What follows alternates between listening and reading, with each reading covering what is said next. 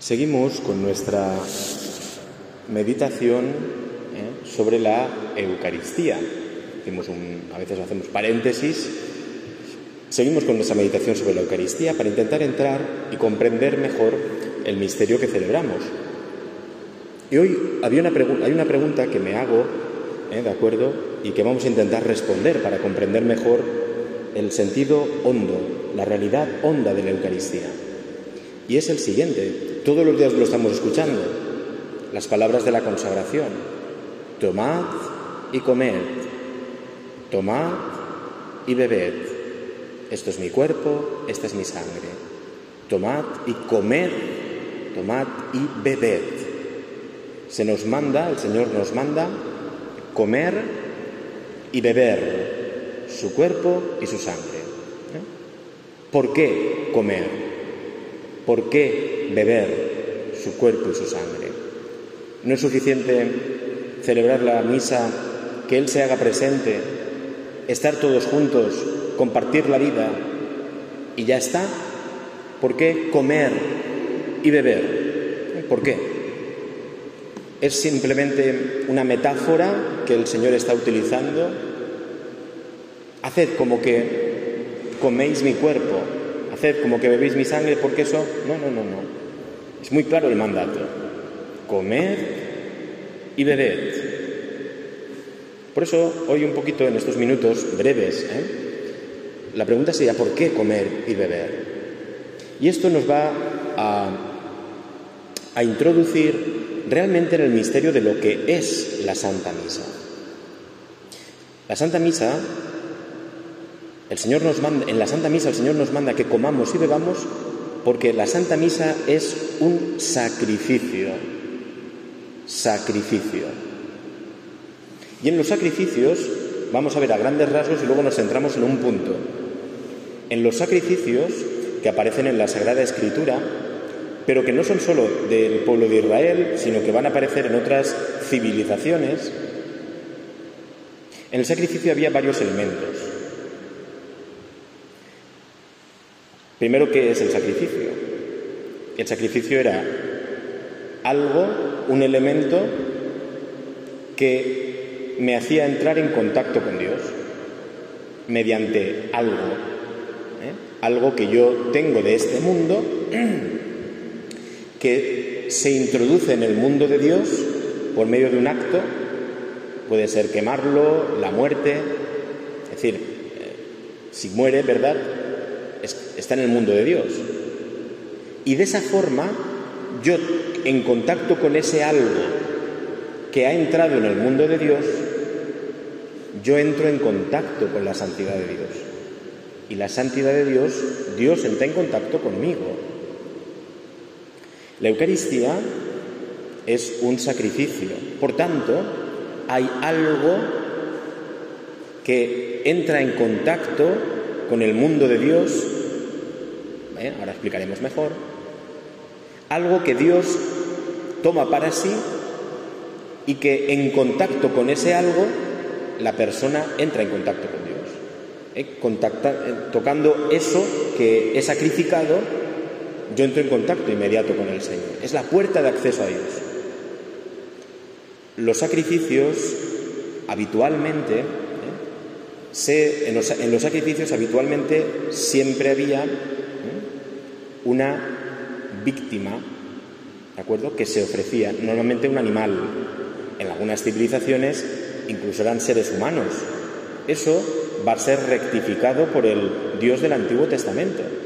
El sacrificio de Abraham, Isaac, ¿de acuerdo? Corrige ¿eh? los sacrificios humanos.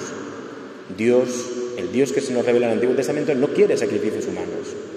Al contrario, sustituye al hijo de Abraham lo sustituyo por un cordero que hay ahí, un carnero. Eso es lo que quiero que me ofrezcas. Pero no simplemente porque Dios necesite que le ofrezcamos animales, sino porque esa víctima que voy a utilizar, primero, haciéndola entrar en el mundo de Dios, es decir, matándolo, esa era la mentalidad, matándolo entra en el mundo de, Dios. Dios lo acepta para sí. Yo, esa víctima, si yo comía de esa víctima que ha sido entregada a Dios y que ya pertenece al mundo de Dios, entonces yo entro en contacto con Dios. Comiendo de ese animal, yo entraba en contacto con Dios.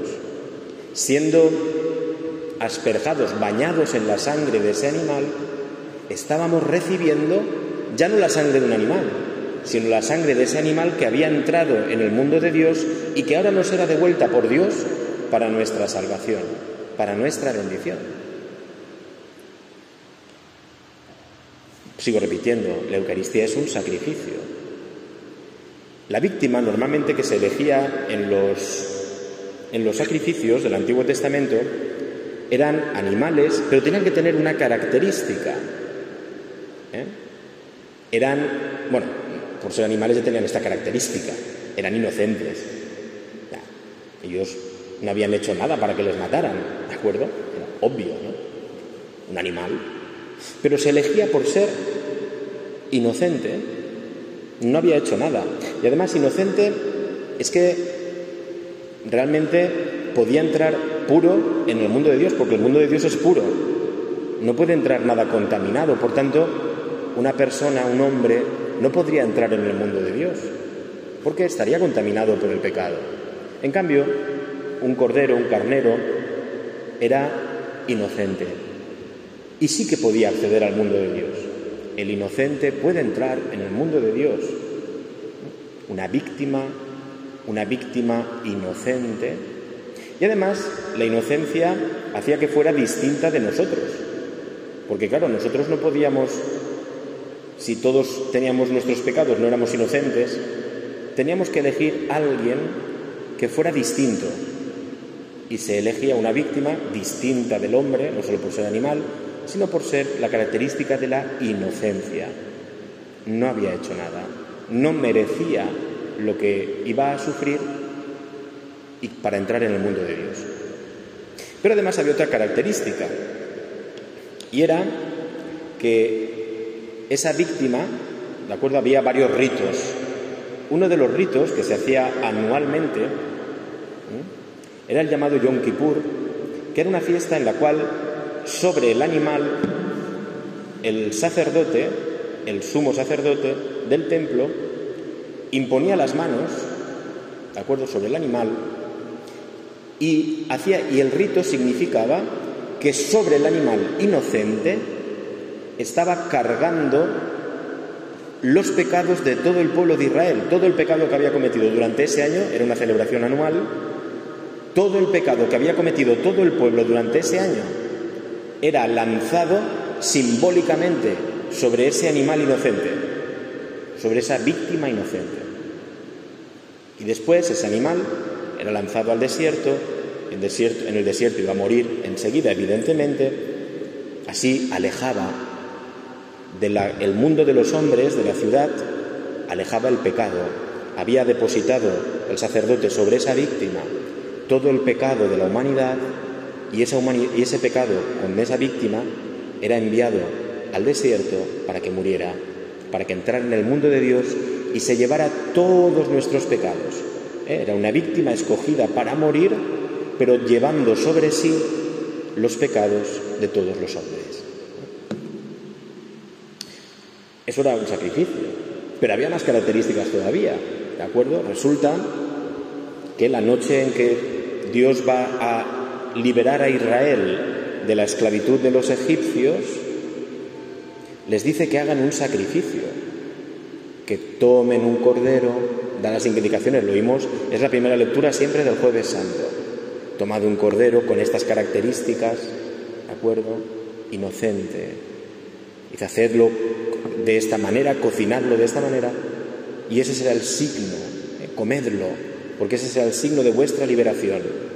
De forma y manera que cada año, cuando recordéis eh, ese cordero que habéis matado, eh, que habéis matado para comer esa noche, lo que estáis recordando es la liberación de Dios, la liberación de Dios. También en el templo, todos los años, en la fiesta de la Pascua, subían todos los judíos al templo de Jerusalén ¿eh? eran tantos que no cabían en Jerusalén, se alojaban en las ciudades vecinas, por eso hemos dicho alguna vez que Jesús conocía la casa de Betania, de Jesús, de María, Marta y Lázaro, ¿por qué? Estar a, las afueras de Jerusalén y ahí se, se alojaba habitualmente, porque en Jerusalén no cabían todos los años. Bien, los judíos subían y subían para esto, para la Pascua. La tarde de la Pascua se sacrificaba el cordero pascual. Se llevaba cada familia un cordero al templo, el sacerdote lo mataba lo sacrificaba, es decir, lo hacía entrar en el mundo de Dios, era un, era un, era un era un, como un, esto, un lugar donde, donde se matan los animales, un matadero, era un matadero, parecía un matadero, pero era un matarlo ritual, un sacrificio. Llevaban los corderos al templo, aquello tendría que ser tremendo, todos los gritos de los corderos, ahí todos los judíos llevando cada familia su cordero, allí un lío. Pero el sacerdote, lo tienen que hacer los sacerdotes, lo mataban, sacrificaban, pero el sacrificio era introducir ese animal, representando a su familia en el mundo de Dios y devolverle ese, ese animal a la familia para que lo comieran la noche de la Pascua. No era simplemente compartir la cena, era nos introducir, comiendo ese animal, que ha sido sacrificado, entonces yo entro en contacto con el Dios que además es el Dios que me libera, pueblo de Israel, me ha liberado de la esclavitud. ¿Por qué la Eucaristía, por tanto, es sacrificio? ¿Por qué Jesús nos dice, comed y bebed? Porque es un sacrificio, es una comida sacrificial. En el templo se construía un altar un altar no es una mesa. No, no, el altar era sagrado, porque es el lugar donde Dios toma para sí la víctima que el pueblo le ofrece. Era el lugar del contacto del hombre con Dios, un lugar, un lugar sagrado. Es más, había un gesto siempre también en el cual se decía que Dios había aceptado lo que se le ofrecía aceptado la víctima. Fijaos que la víctima era un medio, ¿de acuerdo?, para ese contacto. Lo importante era el pecado de la humanidad en esa víctima, la representación de esa familia por parte de esa víctima, la, la memoria anual de la liberación de Dios, de la salvación de la esclavitud de, Egipto. Es decir, es, era un sacrificio. Lo importante era lo que significaba todo, todo ese contenido. La Eucaristía es sacrificio, la mesa es un altar, el sacerdote va a sacrificar una víctima. Necesitamos altar, necesitamos sacerdote y necesitamos víctima. ¿De acuerdo? Nos detenemos aquí dos segundos. El problema es que desde hace unos años a esta parte se ha perdido se ha perdido la dimensión de sacrificio de la Santa Misa. Porque Jesús, su muerte, la interpreta y la vive como un sacrificio a Dios. Pero en la Eucaristía lo hemos perdido. Y hemos convertido la Eucaristía, no que se haya convertido en eso, sigue siendo lo que es, pero se ha desplazado el significado más hacia como si eso fuera una mesa normal, donde nos reunimos y compartimos nuestra vida, nos reunimos en el altar de Jesús para ofrecer una víctima por nuestros pecados y es un lugar sagrado, donde la comida que se hace es sagrada. No es el sitio, aquí no importas tú, entiéndase. Aquí importa el cielo que se está viendo en ese altar. Es el lugar del contacto con Dios, de la comunión con Dios. Es comida sacrificial, no es simplemente un, banquete. Las canciones desde hace 50 años hasta aquí, o 60 años, nos hablan muchas veces de banquete, de compartir, de reunirnos, que sí, pero porque primero hay un sacrificio. Se ha desplazado el sentido del sacrificio, ya digo, a una simple comida entre amigos. Comida entre amigos. ¿Y entonces qué pasa? Que a partir de aquí ya cabe todo vamos a hacer la misa más divertida. A ver si la misa es más divertida. Perdón, es que la misa no es un festival donde hay que divertir. La Eucaristía es un sacrificio, donde hay una víctima, un sacerdote y una víctima, por tanto, que está muriendo. Y un sacerdote que sacrifica. ¿De acuerdo? Ahí está pasando algo sagrado. Hombre, vamos a intentar hacer que esto sea más dinámico, porque así, que no, que no, que no tiene nada que ver con eso. El problema de esas expresiones, que todos yo en algún tiempo de mi vida lo he utilizado, es porque se ha desplazado el sentido de la misa. Pero si se ha desplazado, se ha desvirtuado. Se ha desvirtuado. Y hemos perdido, por eso yo creo que es importante recuperar la dimensión de sacrificio, porque claro que en la Eucaristía está el sacrificio. Es que Cristo va a interpretar la noche de la Pascua, que es cuando nos deja la cena, nos deja la Eucaristía, él va a transformar, ya no es un cordero lo que ofrece, ya no es un cordero lo que ofrece a sus discípulos. Dice, yo soy el cordero. Tomad y comed mi cuerpo, ya no el cuerpo de un cordero, ya no la sangre de un cordero, el que se sacrificaba en el templo. No, no. Él se va a identificar con un cordero. En la misa diremos, Cordero de Dios, que quitas el pecado del mundo.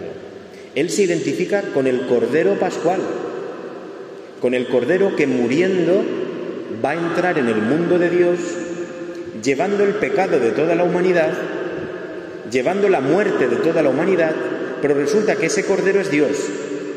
Y por tanto, aunque vaya a la muerte, volverá de la muerte, porque es Dios. Un hombre podía sacrificarse e ir a la muerte, pero no iba a volver de la muerte. En cambio Jesucristo es Dios. Y para arrancar del mundo el pecado, que nos había venido por Adán y que tenía, y tenemos por tanto el cielo cerrado, el Hijo de Dios su vida la ofrece como víctima. Jesús se ofrece como sacrificio. Toda la pasión de Jesús es un sacrificio, donde Él ya se ha ofrecido antes y consumará el sacrificio en la muerte en cruz. Pero ya lo ha anunciado en la Eucaristía. Entonces, por eso Jesús va a decir comed y bebed. Porque comed y bebed será comed y bebed la víctima del sacrificio, que os une a Dios, os bendice, os libera de, los, de vuestros pecados. ¿Por qué? Porque ese sacrificio ahora soy yo, Jesús. Y además Él lo dice, por vuestros pecados, por vosotros. Yo ocupo vuestro lugar. La víctima ocupaba el lugar de la humanidad. Si la humanidad era la que tenía que morir por sus pecados, el cordero, la víctima, ocupaba el lugar de la humanidad. En vez de ir la humanidad, iba la, el cordero. Y entonces Dios aceptaba ese perdón de la humanidad y lo devolvía en forma de bendición. Bien, pues Ahora Jesús, en vez de la humanidad, que es la que tendría que ir a la condena, Él se ofrece por, es decir, en vez de la humanidad, por vosotros, en vez de vosotros. Jesús es inocente, es la víctima inocente. ¿Recordáis que hemos dicho tiene que ser inocente? Jesús es la víctima inocente. Si fuera un hombre más, no podría cargar con el pecado porque estaría lleno de pecado. En cambio, Jesús, por voluntad libre, elige cargar el pecado. Solo un inocente puede cargar de verdad algo que no le corresponde. Jesús es la víctima inocente, que se ofrece a sí mismo, y esto es bonito, no solo es víctima, sino que es él mismo, es sacerdote de su propio sacrificio. Antes el al sacerdote le llevaban el cordero y lo mataba. No, ahora es él mismo el que es la víctima y es el sacerdote. Él es el sacerdote, porque es Dios y hombre verdadero. Él es, yo voy, el día del momento, la noche de su pasión decimos en la misa, voluntariamente aceptada, Él fue a la pasión en lugar nuestro. En la cruz deberíamos estar nosotros. En la cruz deberíamos de estar nosotros. Pero no estamos nosotros. Él ha tomado nuestro lugar. Es la víctima que ha ocupado el lugar que nos correspondería a nosotros que ha cargado con todo el pecado de la humanidad. Recordad lo que hemos dicho antes del Yom Kippur, el sacerdote que imponía las manos y ese cordero era enviado, ese animal inocente era enviado a la muerte, Él ha cargado voluntariamente sobre sí el pecado de la humanidad y ha ido voluntariamente a la muerte. Él se ha convertido en víctima y en sacerdote al mismo tiempo, al mismo tiempo. Y una vez muerto, introducido en Dios, ¿de acuerdo? Dios ha aceptado lo que le hemos ofrecido. Señor, ¿nos perdonas? No se lo dices tú personalmente a Dios, se lo dices por medio de la víctima. Y es que resulta que la víctima es su propio hijo. Señor, mira a tu hijo, que se ha entregado por mí. ¿Me perdonas? Y el padre responde, aceptando la ofrenda del hijo. ¿Cómo no iba a, aceptar la ofrenda de su propio hijo? Y el padre dice, sí, te perdono. Entonces nos devuelve a Jesús resucitado. La resurrección de Jesús es el signo de que Dios ha aceptado ese sacrificio y nos lo devuelve hasta el final de los tiempos, para que nosotros en una comida sacrificial podamos diariamente entrar en el mundo de Dios. La víctima era para entrar en Dios, en el mundo de Dios. Yo cada día comiendo, por eso hay que comer, y estar dispuestos y limpios para comer, comiendo y bebiendo la sangre del Hijo de Dios sacrificada, yo recibo la vida eterna de parte de Dios. El pago que nos da Dios por nuestros pecados es darnos la vida en su Hijo, darnos el perdón de los pecados. Qué hermoso es pensar que la Eucaristía es eso. O sea, es el lugar, es el horizonte, la frontera donde yo toco a Dios. Yo no puedo entrar, pero entro por medio de la víctima sacrificial que es Jesucristo. Y tenemos por seguro que Dios acepta todo lo que unamos a esa víctima, Dios lo acepta, porque es su Hijo. ¿Cómo no va a aceptar lo que le presente el Hijo? Por eso decimos siempre, en las ofrendas, en el pan y en el vino, decimos, espiritualmente pon tu vida, pon tus preocupaciones, porque tú también eres sacerdote.